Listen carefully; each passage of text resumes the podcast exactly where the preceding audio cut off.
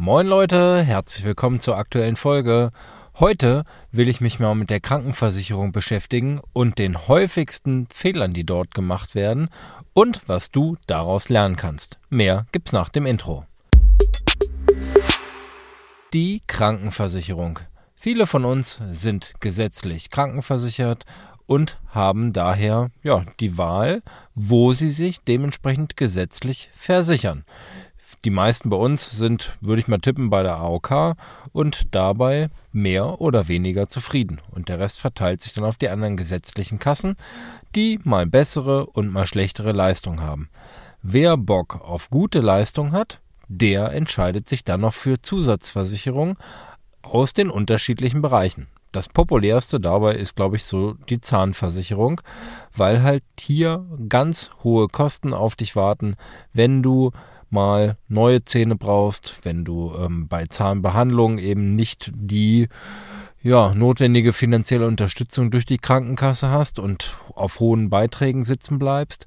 Da haben wir auch ganz viele Absicherungen bei uns in der Agentur. Und dann gibt's ja noch die Bereiche ambulant und stationär. Das heißt ambulant, alles was bei niedergelassenen Ärzten passiert.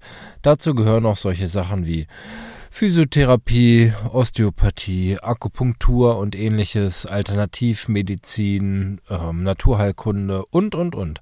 Also wer darauf halt Bock hat, der entscheidet sich für diesen Bereich und eine zusätzliche Absicherung, was halt dann auch immer gesetzlich nicht mitgetragen wird. Dann haben wir den nächsten noch im Stationärbereich. Das ist das, was die meisten erst anfragen, wenn es zu spät ist.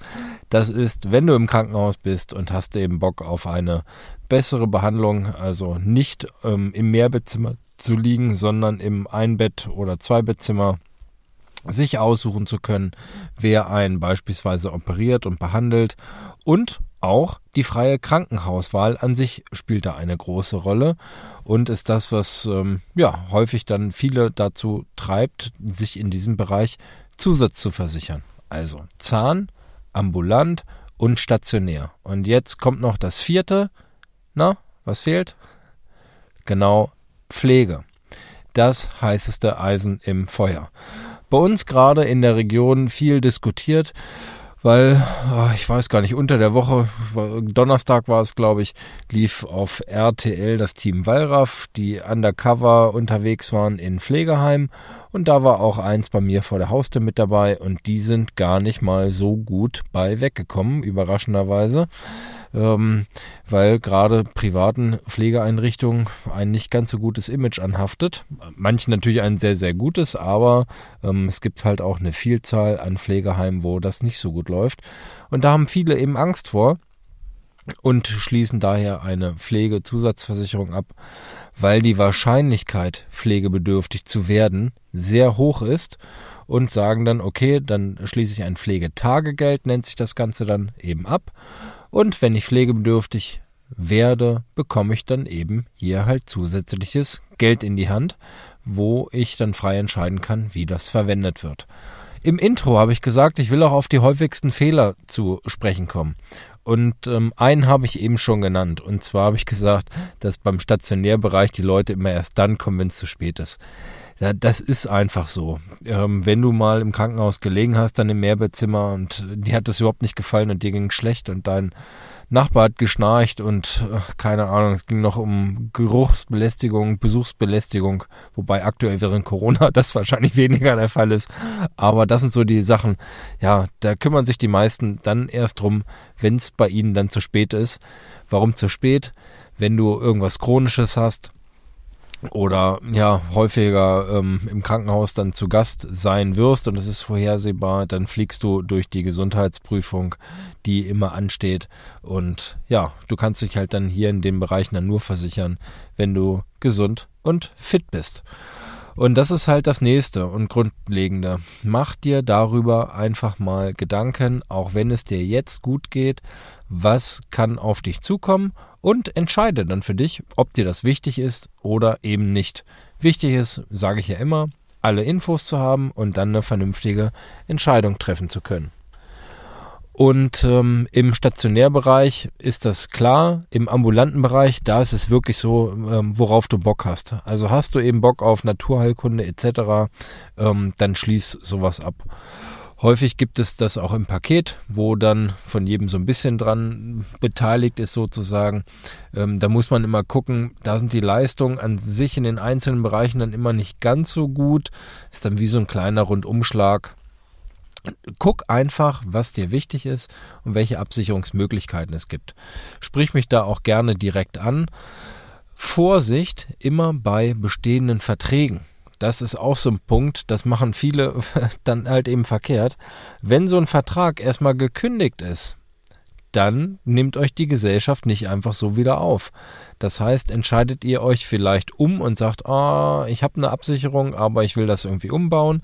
Immer erst warten, bis man beim neuen angenommen wird, bevor man alte Verträge kündigt, weil ein Versicherer ist im Zweifel froh, euch los zu sein weil ihr eben Kosten verursacht.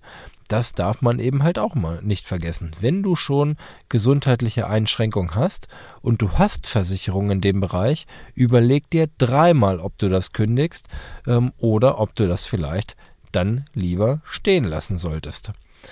Ja, jetzt haben wir so ein paar Sachen mal so abgegriffen. Bei Pflege ist es halt eben auch so. Die Wahrscheinlichkeit, pflegebedürftig zu werden, ist so hoch, dass sich eine Pflegeabsicherung ja, also in den meisten Fällen, also eigentlich fast in allen, ähm, lohnt. Gibt da so einen, so einen äh, Pflegetagegeldrechner. Kann ich euch gerne mal zur Verfügung stellen. Schreibt mir einfach dafür eine Nachricht und ich schicke euch das anhand eurer individuellen Daten. Dann sieht man, dass sich im Falle einer Pflegebedürftigkeit das Ganze nach mehreren Monaten ähm, dann wieder dreht und ihr damit sogar dann Plus macht, was eigentlich ja gar nicht Sinn und Zweck so einer Absicherung sein sollte. Das sind mal im Wesentlichen so wesentliche Fehler, die gemacht werden.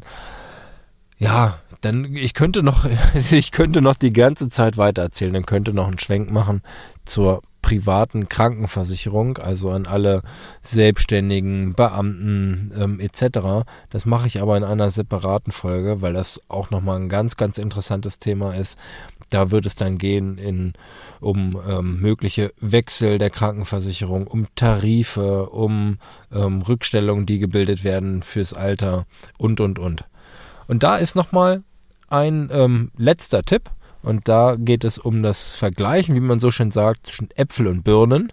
Ne? Also man kann ja Äpfel mit Birnen vergleichen. Sie sehen halt nur komplett anders aus. Aber gerade wenn es um Vergleiche zwischen Tarifen geht, bei den Zähnen ist das immer so ein Thema. Da äh, gibt es Tarife, die bilden Altersrückstellung. Das heißt, die sind erstmal etwas teurer, aber die steigen im Alter dann nicht so stark im Beitrag. Und da muss man immer auch mal einmal zwischengucken, dass man da den richtigen Tarif für sich auswählt. Es gibt welche, die fangen sehr günstig an und werden dann immer teurer. So, dann darf man natürlich nicht in die Bredouille kommen, irgendwann später, wo man dann wahrscheinlich solche Tarife dann halt eben benötigt, wenn man älter wird, bekommt man neue Zähne oder ähnliches, ähm, dann halt sehr hohe Beiträge hat und dann überlegt, ob man sich das Ganze dann überhaupt noch antut oder ob man das nicht lieber kündigt. Also, das ist auch mal noch so ein Tipp. Schau dir das genau an und entscheide dich im Zweifel für einen Berater und jemand, zu dem du Vertrauen hast weil das letztendlich auch ganz, ganz wichtig ist, ähm, das zu vergleichen. Das ist manchmal nicht so ganz einfach. Was einfach ist, ist das schöne Wetter genießen und sich einen schönen Tag machen hoffentlich. Ich wünsche dir einen ganz tollen Tag heute. Viel Spaß, genieß einfach die Zeit mit deinen Liebsten und ich verbleibe mit dem Klassiker. In diesem Sinn, tschüss Tim.